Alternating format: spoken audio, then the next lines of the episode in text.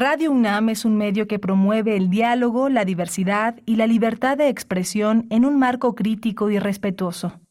Los comentarios expresados a lo largo de su programación reflejan la opinión de quien los emite, mas no de la radiodifusora. La Facultad de Derecho de la UNAM y Radio UNAM presentan Toda sociedad requiere para su funcionamiento regirse por valores, principios, normas e instituciones. A diario escuchamos, leemos y opinamos sobre temas relacionados con la legalidad. Pero, ¿verdaderamente conocemos nuestros derechos y obligaciones? Tu participación es indispensable. Acompáñanos. Derecho a debate. En la cultura de la legalidad participamos todos. Conduce Diego Guerrero.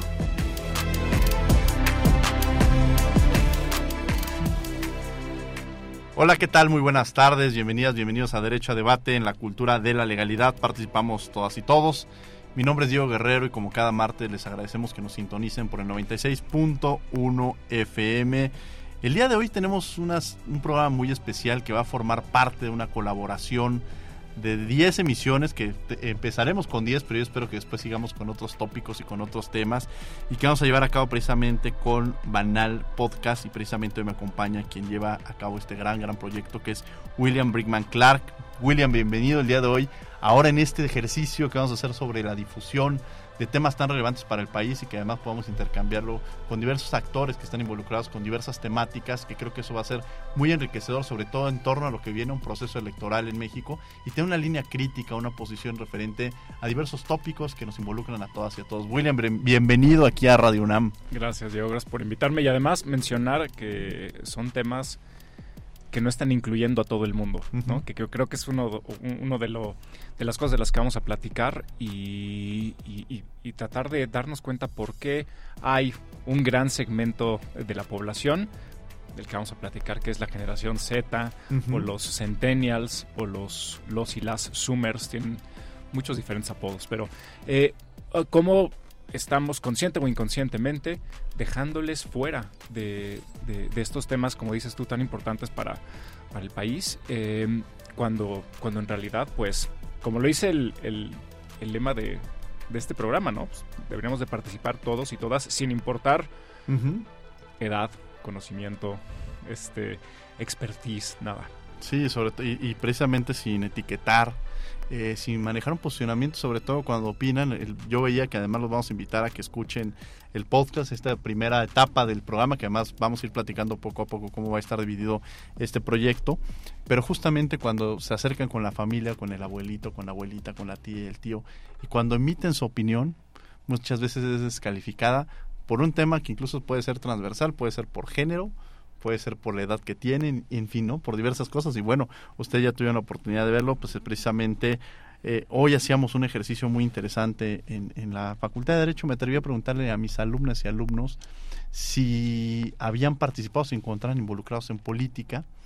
Y prácticamente el 10%, sacándole un porcentaje, decían que si han participado en algún partido político. Estamos hablando de 60 alumnos, 6 les ha llamado la atención participar en un partido político. Y es alto, ¿eh?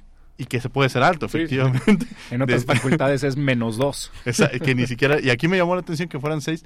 Y luego, ¿y quiénes van a, emitir su voto? Había un porcentaje importante, casi todos iban a votar, pero cuando si les preguntaba quién o por quién van a votar, tampoco estaban definidos exactamente, no había nadie que en ese momento estuviera definido. Dicen, es nuestra primera elección, porque además son de segundo semestre, pero todavía no está definido hacia dónde va a ser el rumbo de su voto. Y lo que a mí me gustó fue precisamente que exista este interés, pero bueno, el día de hoy nos acompañan en esta ocasión, que además ya eh, han estado con nosotros en el programa hablando. Giselle, bienvenida este, en esta ocasión al programa, pero como invitada. Sí, una vez más aquí en los micrófonos, pero esta vez pues para retroalimentar justamente el podcast y representando a la generación Z, los Lista para brillar. Sí. y María José López, bienvenida. Muchísimas gracias Diego, William por la invitación y pues igualmente que Giselle, encantadísima de poder tomar en cuenta pues todas estas opiniones que dieron a través de redes sociales las personas que escucharon el podcast. Y un saludo a, a Jimena Palomares, que no pudo venir hoy, que iba a ser la, tercera representante de los de las Summers, pero que se quedó afónica. La Géminis del grupo. La Géminis del grupo. Entonces le mandamos, eh, le mandamos saludos hasta, hasta su casita. Bueno, pues le mandamos un saludo muy, muy grande y esperemos tenerla próximamente aquí también en Radio UNAM, en este ejercicio tan interesante que es llegar a través de diversos medios y tratar estos temas relevantes. Y bueno, vamos a escuchar las voces universitarias. ¿Qué sabe, que conoces nuestra comunidad? Sobre el tema que vamos a abordar el día de hoy y regresamos a los micrófonos de Radio UNAM. Esto es 96.1 FM. Estás en Derecho a Debate. Las voces universitarias.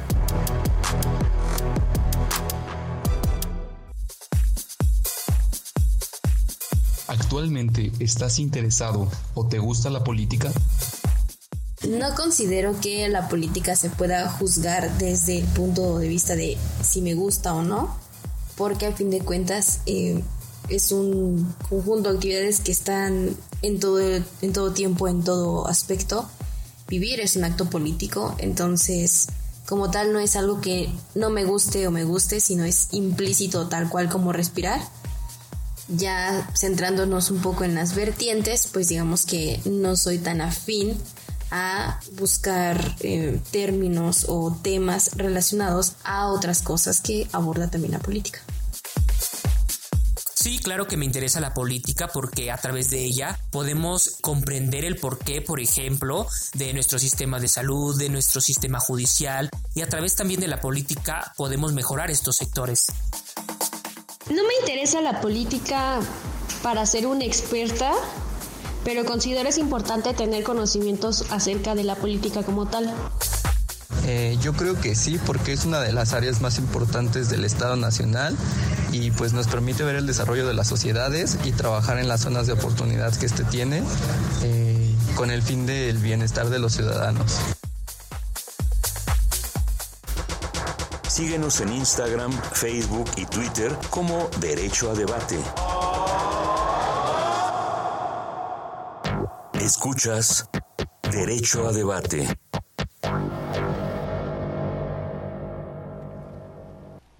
Estamos de regreso en los micrófonos de Radio UNAM, estos 96.1 FM, estás en Derecho a Debate.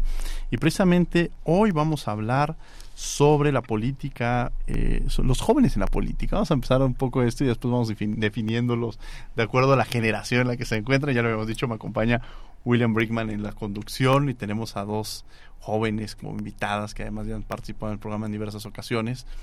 Pero hablar de política, además hacíamos esta reflexión y yo creo que a veces hay un tema de estereotipo de cuando hablamos de política, dicen, es que la política está mal, ¿no? O sea, la política la, identificamos con el político o la identificamos específicamente con el hecho de participación en elecciones, pero la política junto con la democracia, que son conceptos que podríamos ver de diversas ópticas, eh, los entenderíamos distinta perspectiva. Giselle, ¿qué es esto de la política?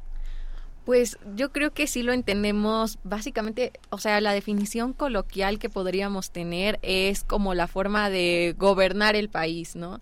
Y muchas veces sí solemos dirigirnos hacia un candidato en específico o hacia un partido en específico. Y lo que comentábamos en el podcast era que nos hacía falta tener quizá una visión más amplia acerca de, de nuestro país, primero, para luego poco a poco entender las decisiones políticas y en específico a un candidato. ¿Tú qué piensas, mi querida Marijo? Creo que ahorita que estábamos escuchando las voces universitarias, justamente esta parte del estereotipo de las personas, ¿no? decíamos como de, esa es abogada seguramente.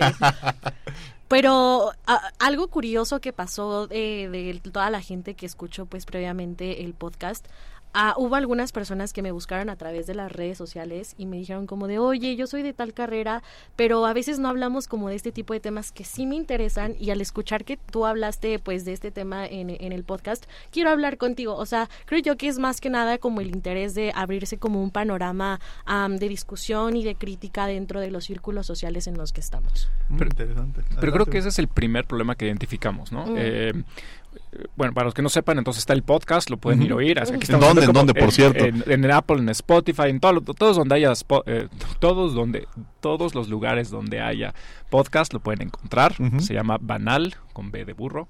Eh, pero lo que, lo que identificamos rápidamente es, primero, que quizá lo que es, muy entre comillas, o lo que debería ser, o, no, o, la idealización de la política, está muy lejos de como comúnmente se entiende.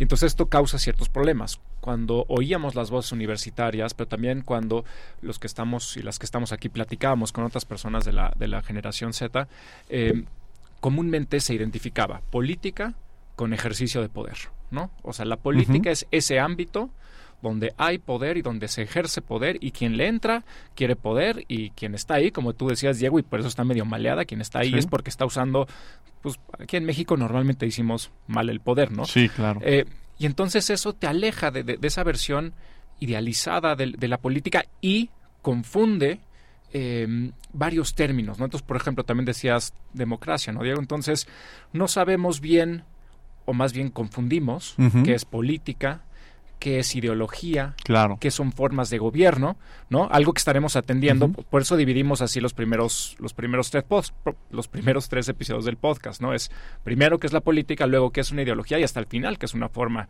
eh, de gobierno, ¿no? Pero esa política que debería de ser algo, pues si no consustancial, sí, de todos y todas, cuando la vuelves o cuando la idealizas como algo que tiene que ver con poquitos que están en el poder y que lo ejercen, pues obviamente yo creo que se vuelve algo, algo ajeno, ¿no? Y eso no es, o bueno, eso no debería de ser. Sí, y eso que mencionas es muy importante porque precisamente eh, se, se acota esta participación política a unos cuantos cuando cuestionamos sobre cómo estamos participando nosotros en política, ¿no? O sea, al final de cuentas, si nosotros dejamos que los demás no, no mostramos falta de interés, hay una participación de otros actores que lo empiezan a hacer. Y, creo que la conquista de muchos espacios, de muchos derechos, es precisamente permanente, esta lucha constante que se ha logrado eh, consolidar y que también tendría que ver que los jóvenes hacia dónde, quiénes los van a gobernar. Es muy interesante ver sobre todo la participación que tendrían porque va a ser el futuro, se está decidiendo aquí. ¿No? Y ustedes le estarán decidiendo, a ver, Marijo, ¿qué piensas? Pues bueno, eh, creo algo que, de, de, lo cual no quiero quitar el dedo del renglón, es el contexto en el que nosotros crecimos. Ah, por lo tanto, algunas personas solemos asociar el término política con corrupción, porque nos tocó crecer en un sexenio, uno de los sexenios más violentos que ha tenido nuestro país. Y creo yo que también eso hace que nos transforme completamente la visión que tenemos. Y en mi opinión, siempre que queremos hablar eh, pues de política, pues sí hablamos de los políticos, que más que ser personas que nos representen, se vuelven en personajes. ¿Pero por qué se convierten en personajes? Porque al final de cuentas hablamos también como una especie de marketing, ¿no? De lo que quiere llamar la atención y lo que no para poder atraer la atención de las diversas generaciones que formamos parte de todas las personas que vamos a, a ejercer nuestro voto para pues en esa ocasión.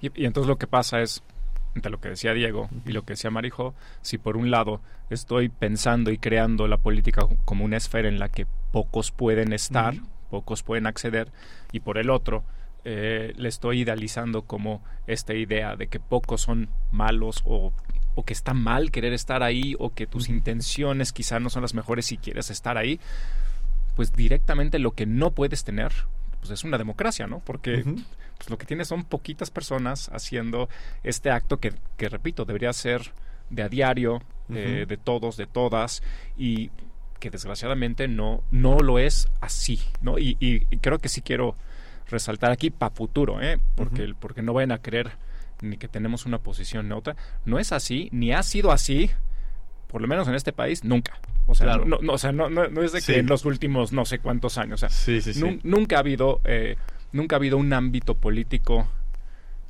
en donde todos y todas podemos participar libremente y, de, de, una manera igual, ¿no? Entonces tampoco o sea, nada se está perdiendo y nada está en riesgo. Incluso también realizando un poco más sobre como esta investigación, porque a mí sí me quedó la espinita de ver las diferentes opiniones de mi generación sobre qué es lo que opinaban de la política y que dije, ¿por qué sí, por qué no? Y encontré un discurso que dio Rubén Blades en el 2022 que hace mención a que los jóvenes se desencantan de la política por el mal ejercicio que se hace de las personas que están dentro del poder, pero para em, lo que se debería de hacer es no replicar como esas malas prácticas porque a final de cuentas la idea que tú estás dando como burócrata o como persona en el servicio público afecta mucho a la percepción que van a tener los jóvenes y, es, y ahí es donde surge como todo este problema de no quererse involucrar y lo que necesitamos somos más, son más jóvenes necesitamos, pues sí, sí me incluyo, necesitamos más jóvenes dentro pues del ejercicio político y de la opinión pública, porque a final de cuentas también con base a nuestro criterio, con base a nuestras aportaciones, pues, es como se construyen pues todas las políticas públicas que van a regir a un país. Ahora, hemos platicado, hemos imaginado cómo vemos al político tradicional, ¿no? Que además, como bien lo decía William, no podríamos ponerle en esta época, sino ni color, ni siquiera me atrevería a decirlo, sino todas las, todos los colores que se han utilizado. Siempre ha habido casos en los cuales ha existido decepción, corrupción, impunidad, y que eso de alguna manera desalienta la idea o la percepción que se tiene de la política. Y también cuando se empieza a participar en política y que uno empieza a buscar estos espacios y se percata que siempre son los mismos, que también esto sucede, puedes ver legisladores que llevan 20, 25 años y que nunca ha habido un cambio generacional. Eso también puede generar una falta de, eh, de, de, imagen de poderse ver plasmado en, en una participación política en esa índole pero no me gustaría quedarnos con toda esta parte mala, ¿no? O sea, de pronto decir, ok, está mal, ¿no? Ya empezamos a, poner sobre la mesa las cosas Nos ponemos tristes. Entonces, antes de empezar a llorar en el programa y salir todos ¿Cómo que antes de empezar? Ya, fuera de aire. antes de ya dos lágrimas que están cayendo aquí. ¿Qué tendríamos que hacer? O sea, ¿cómo ustedes se imaginan que se tendría que hacer la política? Oye, pero quizá un punto antes nomás para que luego nos digan, nos estudian. Eh, algo que me saltó muchísimo de la investigación que hicimos para este primer episodio, eh, que hicimos todos, todos y todas las que estamos aquí, y y, cuando de repente platicábamos, decíamos, hijo, esto coincide en todos los diferentes ámbitos, es que por un lado asumimos que el interés en la política debe ser algo natural. ¿no? Me atrevería a decir que es una lectura casi aristotélica y que dos mil años después la seguimos teniendo, ¿no? O sea, somos animales políticos, tiene que nacerte, ¿no? Y entonces con la generación Z los vemos y no les interesa y hay como esta cosa de ¿por qué no les interesa? ¿no? Pero cuando les preguntas a las personas de la, de la generación Z, te dicen, pues eh, no solo no me interesa, sino, y lo dicen con toda honestidad y creo que están correctos, es que nadie me ha hecho que me interese. O sea, nadie, nadie me ha incluido en estas pláticas, nadie me ha dado las herramientas. Eh, decía Jimena, decía, cuando voy a una comida familiar y empiezan a platicar de política, decía, me dejan de ver. Es como si yo no estuviera ahí, ¿no? O sea, porque ahora se están hablando de cosas serias y entonces que la, que la, que la centennial no hable. Y pues es que esto no es natural. Entonces, si, si ni siquiera en tu seno familiar, con tus amigos, con tu familia, con la escuela, te están empezando a dar las herramientas, te están escuchando. Quizá equivocarte, no equivocarte, hacer argumentos. Entonces, pues está bien difícil que te empiece a interesar, ¿no? Si, nadie te está, nadie te está haciendo acá. Otra, otras personas decían, es que nadie me da el tiempo.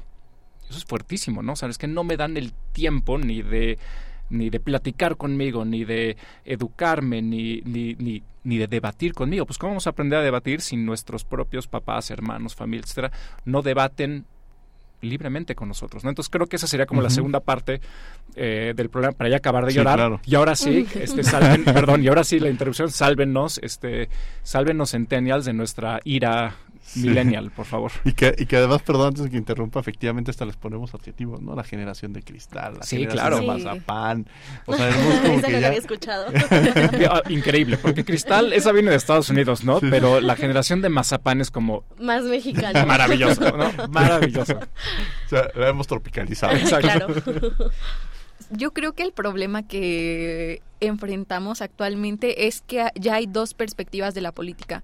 Hay la perspectiva de esta de los personajes y de la corrupción y de nada más meterse a la política por los fines lucrativos y todo eso, a la perspectiva que quizá nuestra generación o muchos jóvenes, incluso compañeros con los que estuve platicando de esto, tenemos. Siento que nuestra generación está interesada en la política, pero más allá de, de la política tradicional, nos interesamos en un, poco en el activismo, en las causas sociales pues actuales y todo eso. Entonces siento que nosotros nos estamos informando, estamos tratando de analizar las problemáticas que hay en nuestro país y todo, pero a la hora de enfocarlo a la política no nos vemos quizás representados con candidatos o incluso con partidos políticos, porque siguen siendo los mismos.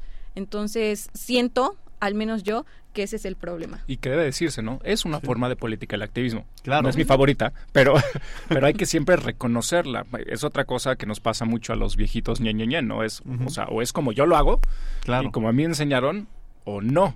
Y pues bueno, hay que empezar a no solo entender, sino hablar con las nuevas generaciones para, para, para ver ellos y ellas cómo es que, que- piensan que es la política, ¿no? Claro, y en esa parte además es quisiera romper un poco con esta idea que se tiene la política, porque, a ver, se hace política en las empresas, se hace política en la academia, En la facultad. en la facultad. La facultad es política. Y, El- y la gente que no entiende eso, es, Claro. pues es que, compadre, te estás perdiendo la mitad de la diversión. Claro, es ¿no? parte Creo que de... hay algo interesante porque justamente yo creo que entonces hay personas como de nuestra generación que en realidad no saben qué es la política, sin embargo están dentro de la política y se han cas- casado con una idea como errónea de, de lo que pues en realidad es el ejercicio pues de este pues de este concepto, ¿no? Sí, quizá imaginamos a la política y imaginamos al político que Ajá. llega, este, ahora sí, como decía, bueno, con traje, con su portafolio.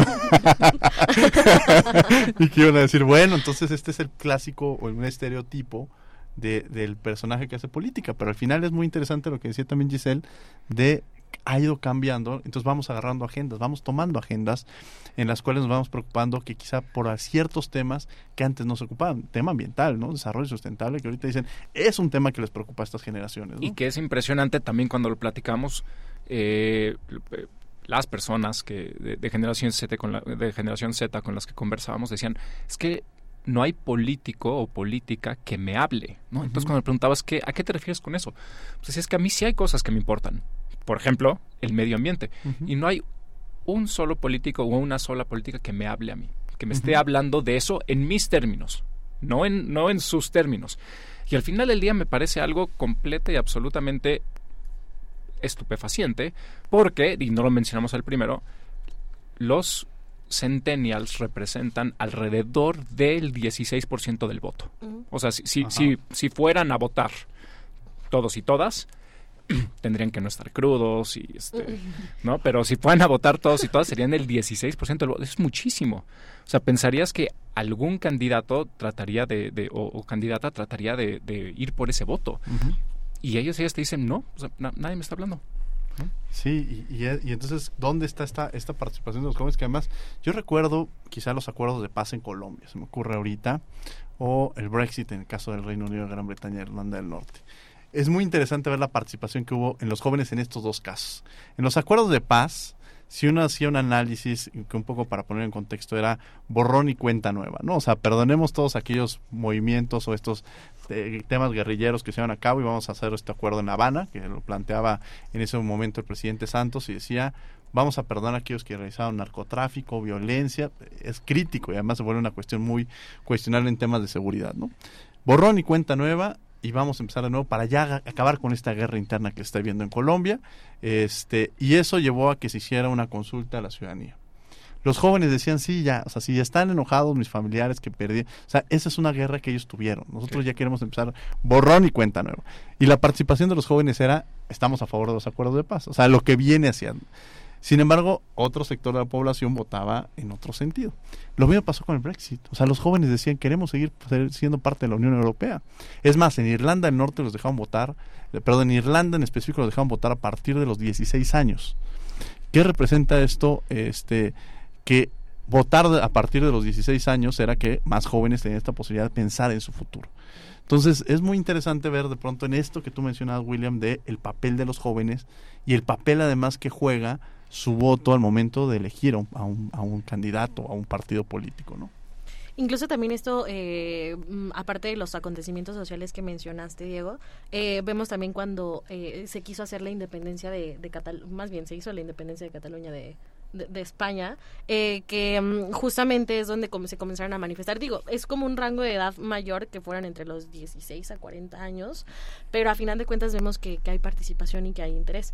Pero la realidad de nuestro país cuál es, ¿no? O sea, la realidad de nuestra generación. Y quiero tomar un poco de lo que menciona eh, eh, el eh, William, que... mm, eh, los, los políticos no se están comunicando con mi generación, ¿no? Y es un poco de la crítica que, que le hacían un poco a- al podcast en, en Twitter, que no estoy Ah, que eso, ventilando. que eso, que Vamos eso a hay que vamos hablar, a ¿no? porque, a ver, eh, también habría que decir que la idea es que si, si, si, si los escuchas y las escuchas se unen a esta a, esto que estamos tratando de hacer, pues aquí podríamos discutir todas las preguntas que ustedes tengan dudas o se puede decir mentadas de madre en, el radio.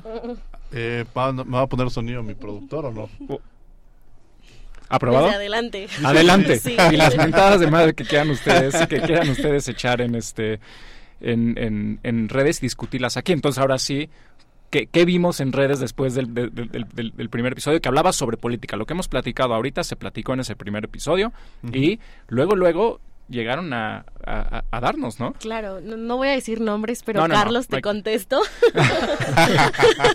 Carlos X. no voy a decir tu arroba, pero nos puso que a la generación Z, eh, bueno, a los centennials, no nos gusta leer, que no nos gusta preocuparnos por el futuro y que todo lo queremos eh, como una comedia o en un TikTok de 30 segundos. Y creo yo que... Ah, estoy no, no, estoy de acuerdo contigo, Carlos. Porque a final de cuentas creo yo que eh, los pasados se tienen que adaptar a las realidades.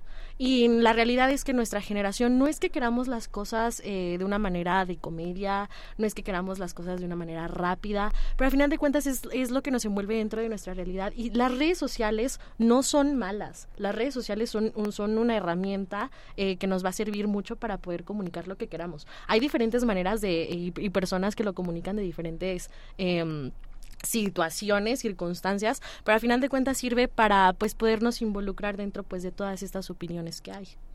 E, incluso yo diría que en la política, o por lo menos en la definición que a mí me gusta de política, que, es, eh, que es la agonística de, de, Chantal Mouffe, em, se vale, no solo se vale, se trata de que haya, de que haya como, como choque, ¿no? Es decir, se, trata de que haya una diversidad ay, ya les ando pateando aquí, alguna diversidad antagónica de ideas, de opiniones y todo.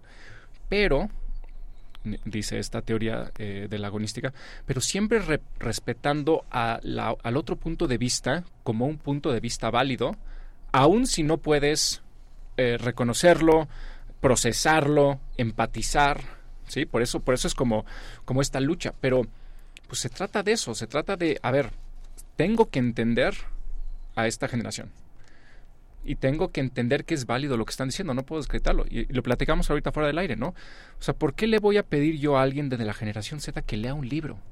¿Por qué? ¿Porque yo leí un libro? Mm. ¿No? O sea, no porque yo lo haya leído significa que leer un libro es mejor que un TikTok de 30 segundos. Claro. Probablemente sea más profundo, pero solo por, por cuestión de, de medio y de tiempo, ¿no? Pero son cosas diferentes y así es como se está comunicando toda una generación, son los medios que tienen ellos, son los medios con los que han crecido. Em, y se pueden llegar a niveles quizás distintos de, de, profundidad o de complejidad con un TikTok que los de un libro, pero no necesariamente es peor un TikTok que un libro. Tal vez son necesariamente peores los TikToks que hay que los libros que hay, pero es porque la gente no toma en serio los TikToks. Entonces, si la gente empieza a tomar en serio los TikToks, una amiga, una amiga nuestra nos los decía, ¿te acuerdas, Diego? Decía, hay ciertas campañas políticas, campañas, no hay que decir nombres, pero que están empezando a tomar en serio esto y lo están haciendo bien. O sea, en lugar de decir millennials, digo, centennials bobos, digo, ¿cómo puedo comunicar ideas complejas o, o, incluso más? ¿Cómo puedo, cómo puedo levantar curiosidad? en alguien de 19 años con un TikTok de 30 segundos para que esa curiosidad sea suficiente para que lea un panfleto. Y luego ese panfleto tal vez sea lo suficientemente interesante para que lea un libro, si lo que quiero decir es algo muy complejo, ¿no? Pero si no tenemos esa, si no tenemos esa apertura, pues está, está cañón. Creo que ya no se hacen panfletos, son infografías. ¿Sí? Pero sí, está un poco más grande. Te, está pegando generacionalmente. O sea, es el primer me dio en el orgullo, me dio directo en el orgullo. Ay, muchachos. Cuando yo tenía su edad... No le contestábamos a nuestros mayores, ni los corregíamos en público y menos en radio. Que eso es cierto. Y eso no le gusta a muchos mayores, ¿eh? Claro. Eso no le gusta a muchos y mayores. también creo que es el problema de por qué no nos incluyen dentro de la política, porque no les gusta que les lleven la contraria. No estoy diciendo que les estoy llevando la contraria, sino que... Pero sí.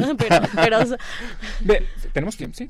pero eh, eh, quiero abonar esto que acabas de decir, Marijo, porque en muchos de los comentarios decían... de nuevo, no voy a ventanear a nadie, entonces estoy parafraseando varios de los comentarios. Decían, pues, ¿cómo van a querer participar en la política si no saben nada si no están preparados, que no nos gusta etcétera, investigar, etcétera, que no les gusta investigar, es decir, que no tienen los conocimientos necesarios.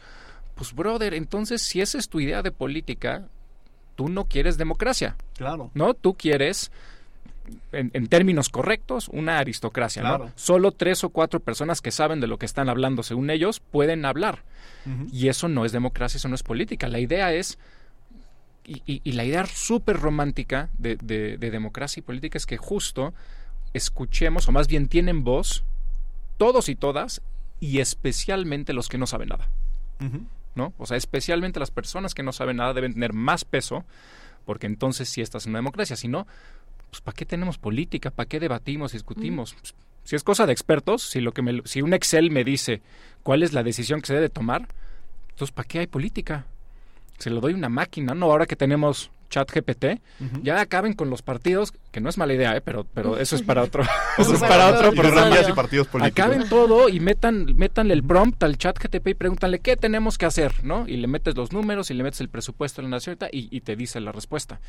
Pues ahí no hay política, porque no estás escuchando a quienes no saben y necesitas hacer eso, y necesitas incluirlos, necesitas validarlos para, para tener una- un verdadero ambiente político. Y la capacidad de conectar precisamente con esta generación, con este mismo idioma, no el mismo idioma, pero que, que se entrelacen esta posibilidad de conectar, de que de pronto dirán, bueno, no es que estos jóvenes no han leído mi libro, mis 12 tomos de mi libro de derecho civil, entonces pues no entienden estos jóvenes. No ¿no? entienden derecho civil. no entienden derecho Oye, civil. pero viven el derecho civil, que es Claro. lo peor, Claro. les afecta. Claro. ¿no? Les afecta el derecho civil, probablemente han sentido alguna, alguna, no voy a decir injusticia, pero han sentido el peso Sí, de, la, sí, sí. de la justicia civil. Ah, pero no puedes opinar sobre lo que sufriste o no De la justicia civil si no has leído, si no han leído los dos excelentes tomos del doctor Diego Guerrero sobre, Que por sobre cierto, derecho civil, civil. ahora disponibles en Porrúa. Abre civilista. No, y- pero justo esta, esta enorme capacidad de readaptarnos, así, incluso hasta como académicos, ¿eh? O sea, que de pronto decir cómo logramos nosotros empezar a hacer podcast, eh, un ma- una manera distinta de comunicar y de llegar a nuestros alumnos y además transmitírselo para que ellos en las futuras generaciones lo logren hacer. O sea, ustedes de alguna manera eh, han hecho un extraordinario trabajo y me, y me atrevo a decir a tanto a Giselle como, como a Marijó, han estado ustedes como responsables del programa sin Sí, que yo esté. sí. Y eso habla de que ustedes también han sabido conectar y han sabido ocupar los espacios, espacios que nadie les está regalando, espacios que ustedes se van ganando, pero que cuando tienen ese espacio hay que demostrar que se están ganando ese espacio y precisamente con estas opiniones que ustedes traen sobre la mesa, rompiendo con un adu- adultocentrismo, me atrevo a decirlo, ¿no? Este adultocentrismo que solamente nosotros tenemos la razón, nosotros somos los únicos que sabemos lo que tienen que hacer y que incluso hasta cuando están hablando seguramente les pasa, es que yo creo, no, no, hija, hija, y empieza la interrupción y dice, lo que tú quieres decir, Uf, y entonces hasta tienes un vocero que da interpretación De lo que, de lo que piensan, ustedes están pensando, esa maravillosa pensando. capacidad de hacerlo, ¿no? Sí, sí, sí. Es que yo pienso que justo el mundo está cambiando, pero a lo mejor la política todavía no. Y todavía estamos acostumbrados a, a seguir patrones generacionales.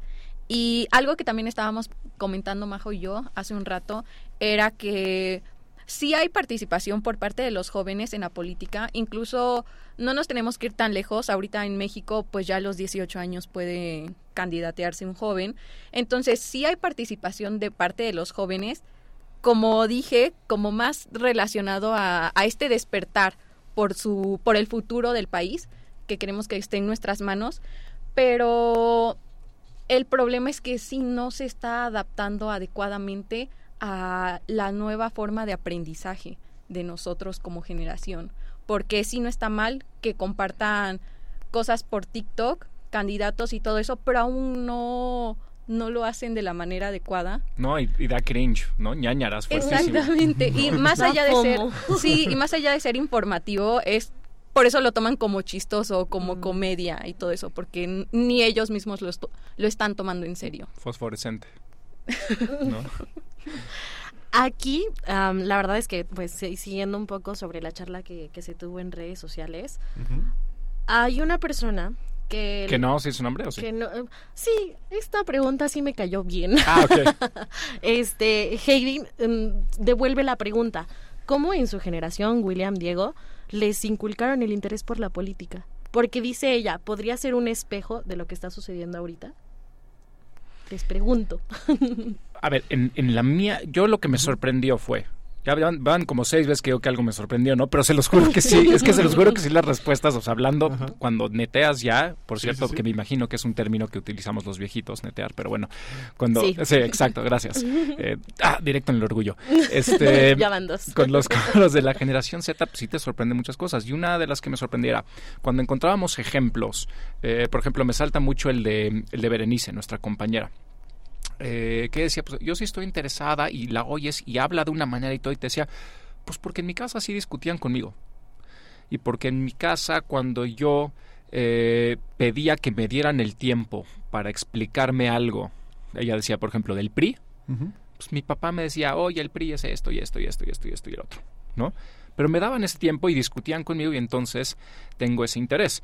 Entonces, la primera fórmula que yo diría, y creo que me imagino que tú vas a estar de acuerdo, o, o más bien que, es- que, que tuviste algo similar, Diego, es eh, que en la casa eh, te tomaban en cuenta, aunque fueras, entre comillas, menor de edad, o aunque fueras 18, 19 años. Em, pero eso nos, no- no- nos trae a, a otro problema, ¿no? Porque eso no puede ser la solución, porque nos decían otros compañeros y compañeras, pues es que, mira, la verdad es que no puedo tener muchas discusiones con mis papás o, o- o no hay este ámbito en mi casa, pues porque mis papás no están. Pues porque tienen que trabajar todo el día. Entonces, entonces ¿qué- ¿dónde voy a encontrar, dónde voy a encontrar esa esa chispa, esa curiosidad, ese alguien que me diga, oye, mira, es que así estuvo el PRI antes y ahora aquí, y que me pregunte, ¿y a ti qué te parece? ¿Dónde? Pues si no están mis papás, pues en la escuela, pero pues en la escuela llevamos, ¿qué? 18 años que nos quitan cada vez más materias de historia, filosofía, civismo, y cuando preguntas, la banda dice, sí, qué bueno, ¿no? Quítenles esas materias, enséñenles más matemáticas y Excel, porque eso es lo único que les va a servir. Entonces, pues, solito estamos creando un ambiente en el cual como que nos vamos despolitizando, no como algo malo, sino simplemente nos, nos volvemos menos aptos o propensos para hablar el uno con el otro y discutir el uno con el otro. Sí, ¿no? completamente. Yo, yo entendería un poco eso. Primero la imagen, ¿no? Que se tiene. Yo creo que mi papá agarraba su periódico, eh, papel, no tenía, no, no lo veía digitalmente y me pasaba a mí el de las caricaturas, ¿no? Entonces yo empezaba a copiar y a leer el de las caricaturas. Después llegó un momento en que empecé, a- entre más crecía, iba tomando el periódico del que él estaba leyendo. Era un rito. Era un rito. ¿no? Está Como el hecho de que él, él, él agarrara su periódico y me lo pasara. Pero esto que dice William es muy importante, esta capacidad de escuchar y de comunicar.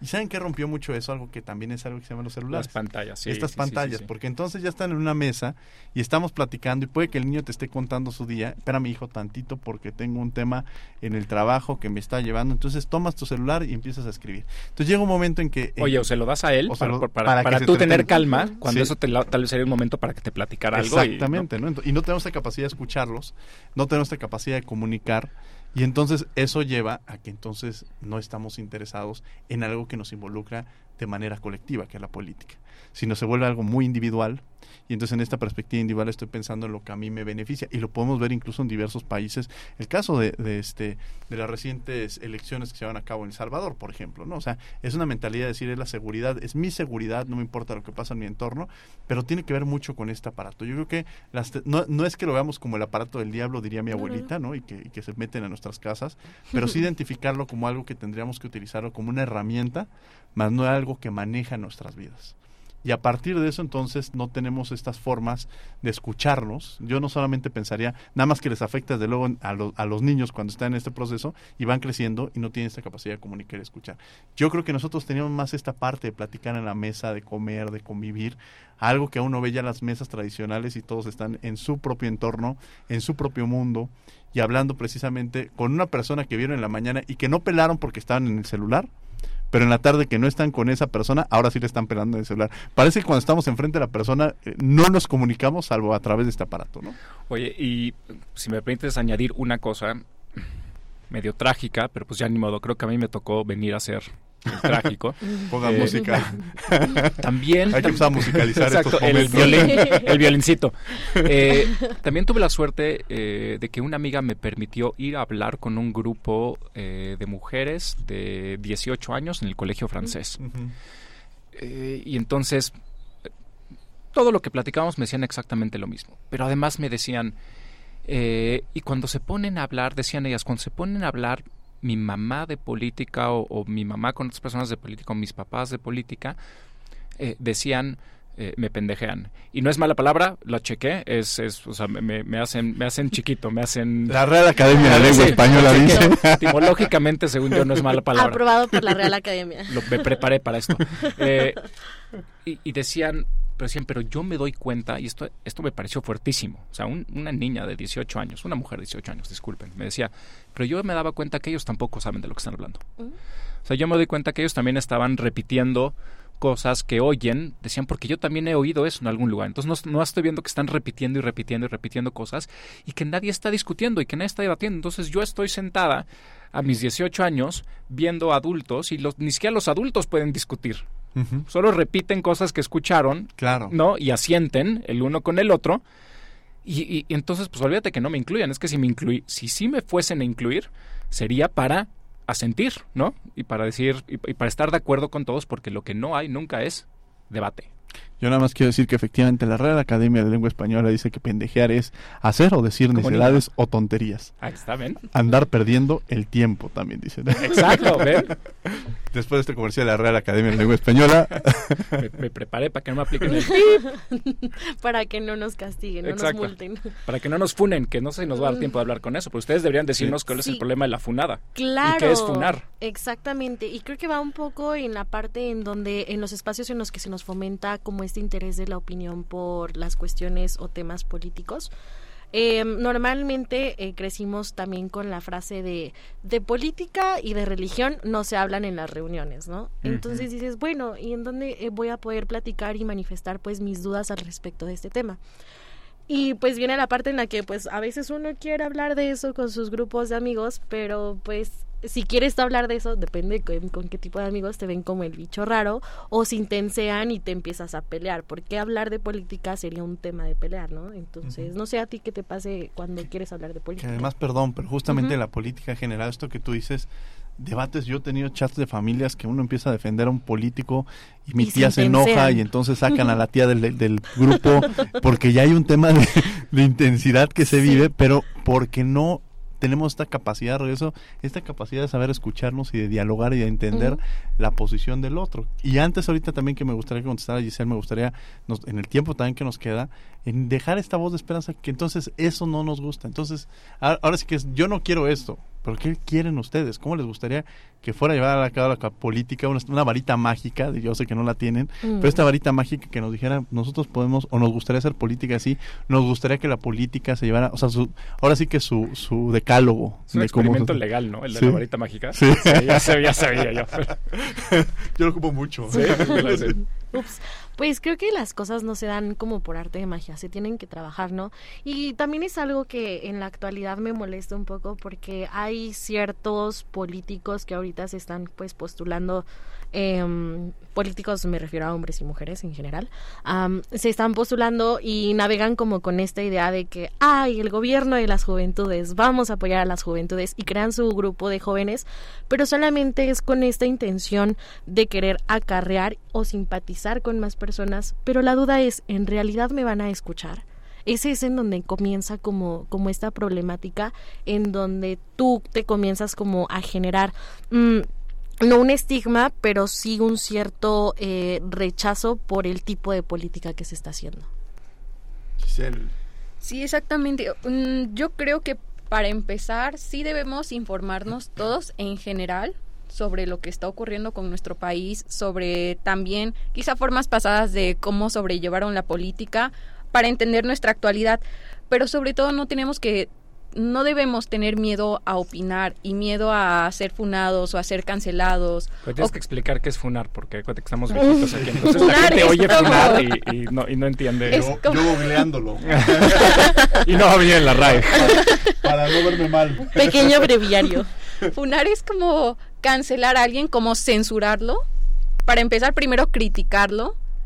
Y esta persona se siente mal por ser criticada por lo que es censurada, o sea, termina siendo censurada y no le quedan ganas de volver a opinar de lo mismo y siento que es quizá como un errorcito que hay en nuestra generación que nos impide como es, es un pequeño paso que nos impide realmente tener voz e interesarnos en la política. Y el, yo añadiría empezar a considerar todos que estas generaciones, los, los centennials, no son idiotas, o sea, tienen, y además tienen una sensibilidad muy particular. Me, sorprendió mucho lo que dijo Marijori, ahorita. Dijo, a ver, yo, yo sé cuando oigo a un político, cuando veo una campaña política supuestamente dirigida hacia mí, yo sé que no me está escuchando a mí. O sea, yo sé que alguien le dijo, a la generación Z le importa el medio ambiente. Entonces, hazte un comercial de medio ambiente, ¿no? Y entonces sale, ay, a mí me importa mucho la tierra y por eso mis, mis, mis tenis hoy tienen una tierra encima, ¿no? O sea, la generación Z sabe que, que eso, si bien sí es su tema, no les están escuchando. Sabemos cuándo es una red flag. Exacto. Son expertas, son expertos y expertas en la red flag. Entonces, no porque hables de sus temas, significa que estás hablando con ellos y ellas de sus temas. ¿No? O sea, no porque hagas un TikTok sobre, sobre algo que le interesa a la generación Z, significa que estás dialogando o hablando con ellos o para ellos. Y, como dijo Marijo, se dan cuenta rapidísimo, ¿no? ¿Ustedes hacen política? ¿Ustedes dos hacen política o creen que han hecho política? Yo creo que sí. Ah, muy bien. o sea, ya como entrando ya a esta parte de que hacemos política sin darnos cuenta de que en realidad estamos haciendo política. Desde muy temprana edad me, me interesé bastante por esta cuestión de los debates y como todo ese tipo de cosas, porque a final de cuentas quería buscar un lugar en el que escucharan lo que quería opinar, tal vez a manera de juego, pero pues por lo menos vaciaba mis ideas con relación a alguna problemática que estaba surgiendo. Entonces, creo yo que de alguna manera sí, sí he estado haciendo política. Incluso me atrevería a decir que ahorita estoy haciendo política hablando con ustedes. Foucault, Foucault diría que es muy bonito, Foucault diría que si cualquier momento en tu vida convenciste a alguien de algo, hiciste política. y además hiciste un ejercicio del poder. ¿no? Qué maravilla, qué, qué bonita definición precisamente esta forma. Giselle. Sí, yo, yo también creo que precisamente ahorita es un espacio como político porque podemos opinar y quizá pues cambiar, justamente influir en las opiniones de los demás. Y también creo que como generación sí estamos haciendo política y yo sí siento, a diferencia de William, que el activismo sí es una buena manera de los jóvenes y es una manera muy actual. No, dije que no me gustaba, no dije que no fuera, o sea actual de, de hacer política de alguna manera, o sea, de cambiar el mundo y de ver por tu futuro, porque la política, como estábamos diciendo, no solamente es como los candidatos y partidos y todo eso, sino el futuro del país. Muy bien, esta parte de participación. Vamos a tener que ir a una pausa descubriendo tus derechos. Pero antes quiero decir que la Real Academia de la Lengua Española establece FUNAR. ¿Ah, sí? Sí, no. wow. organizar actos públicos de denuncia contra organismos o personas relacionadas con actos de represión delante de su sede o domicilio. Así lo pone la Si la RAE se actualiza porque los políticos Pero, pero dice delante de su sede o su domicilio. O sea, luego luego se vieron viejitos ñe, ñe, O sea, bueno, no, pero ya no es algo. topan el FUNAR en redes. Ahí van. Bueno, ahí pero va. ya topan que estamos dentro del vocabulario. Ya está. Ahora, eh, eh, ¿cómo es, es muy interesante el vocabulario? ¿Cómo definen? Y la apropiación que ustedes le han dado a un concepto Sí. que podría ser distinto. Yo pude haber googleado y sentirme que estoy en onda con ustedes y decir, ah, sí, vamos a denunciar. Vamos a poner a alguien a su casa. Y van a decir, no, bueno, vamos a descubriendo tus derechos y regresamos a los micrófonos de Radio UNAM. No se vayan. Descubriendo tus derechos. Derecho al debido proceso. Es aquel derecho con el que cuenta toda persona para ejercer su defensa y ser oída, con las debidas oportunidades y dentro de un plazo razonable por la autoridad competente, previo al reconocimiento o restricción de sus derechos y obligaciones. Escuchas Derecho a Debate. La última y nos vamos. La última nos vamos, estamos de regreso en los micrófonos de Radio UNAM 96.1 FM. El día de hoy es el Día Mundial de la Radio, por, es importante tenerlo aquí presente, me da mucho gusto festejar este día con este programa en el que estamos analizando la política. La última, la última, nos vamos en esta parte, ya no hay preguntas, ya no, aquí no ha habido preguntas, más bien han sido reflexiones, pero más bien conclusiones, con algo con lo que quieran cerrar.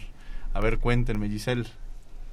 A mí me gustaría incentivar a los jóvenes a que a que se preocupen por como ya lo he venido mencionando por el futuro del país, a informarnos, a usar las herramientas que están en nuestro alcance para seguir fomentando espacios políticos y quizá dejar a un lado la política tradicional si es que no nos sentimos cómodas con, ella y crear una nueva forma de ver la política para adecuada para nuestra generación.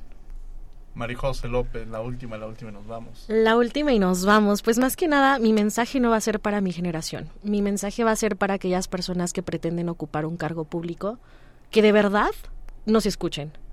Que tal vez no van a escuchar derecho a debate, y sí, sí, qué bueno, se los vamos a compartir.